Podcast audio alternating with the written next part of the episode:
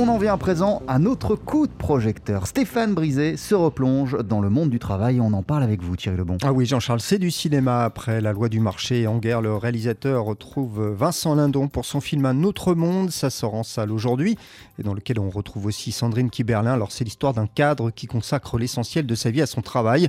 Résultat, son couple explose et le jour on lui demande de réduire encore plus la masse salariale de son entreprise, eh bien, il se remet en question.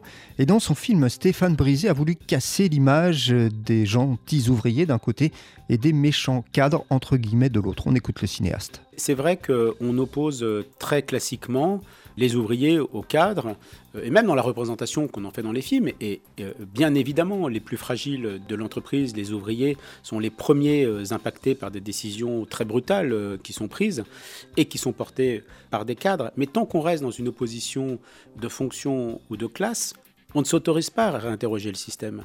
Moi, je considère que le problème est systémique et que l'opposition de classe ou l'opposition euh, de fonction euh, des ouvriers contre les cadres est la conséquence d'un problème systémique.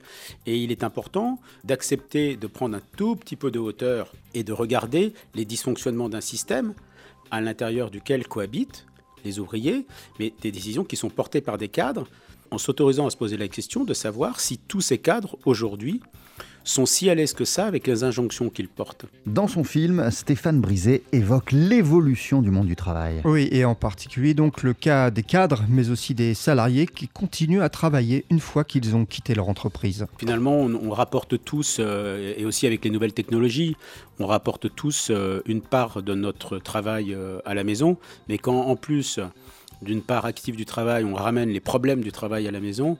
Là, euh, on investit le champ du personnel et du familial de quelque chose qui n'est plus gérable et qui immanquablement euh, impactera euh, finalement tout le monde autour. Quand quelqu'un, comme le personnage que joue Vincent Lindon, est écrasé par des problèmes auxquels il n'arrive pas à trouver de solution à ce qu'on lui demande de faire, euh, il va immanquablement s'enfoncer et emmener avec lui tous ses proches. Dans un autre monde, il est aussi question du courage. Oui, courage de dire ce que l'on pense dans le cadre de son travail si on n'est pas d'accord, ce qui est loin d'être évident en raison notamment des conséquences que cela peut avoir.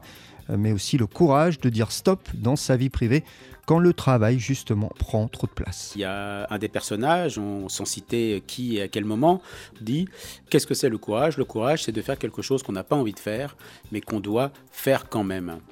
Et puis, il y a un autre personnage qui donne une autre définition euh, du courage. Et c'est le personnage qui est interprété par euh, Sandrine Kiberlin, qui joue la femme du personnage joué par Vincent Lindon, et qui quitte son mari pour sauver sa peau. Non pas parce qu'elle ne l'aime pas, parce qu'elle ne l'aime plus, mais parce que les choses ne font plus sens. Et elle le dit, cette décision, elle ne m'arrange pas, parce que j'ai 50 ans, parce que je ne sais pas ce que je vais faire après.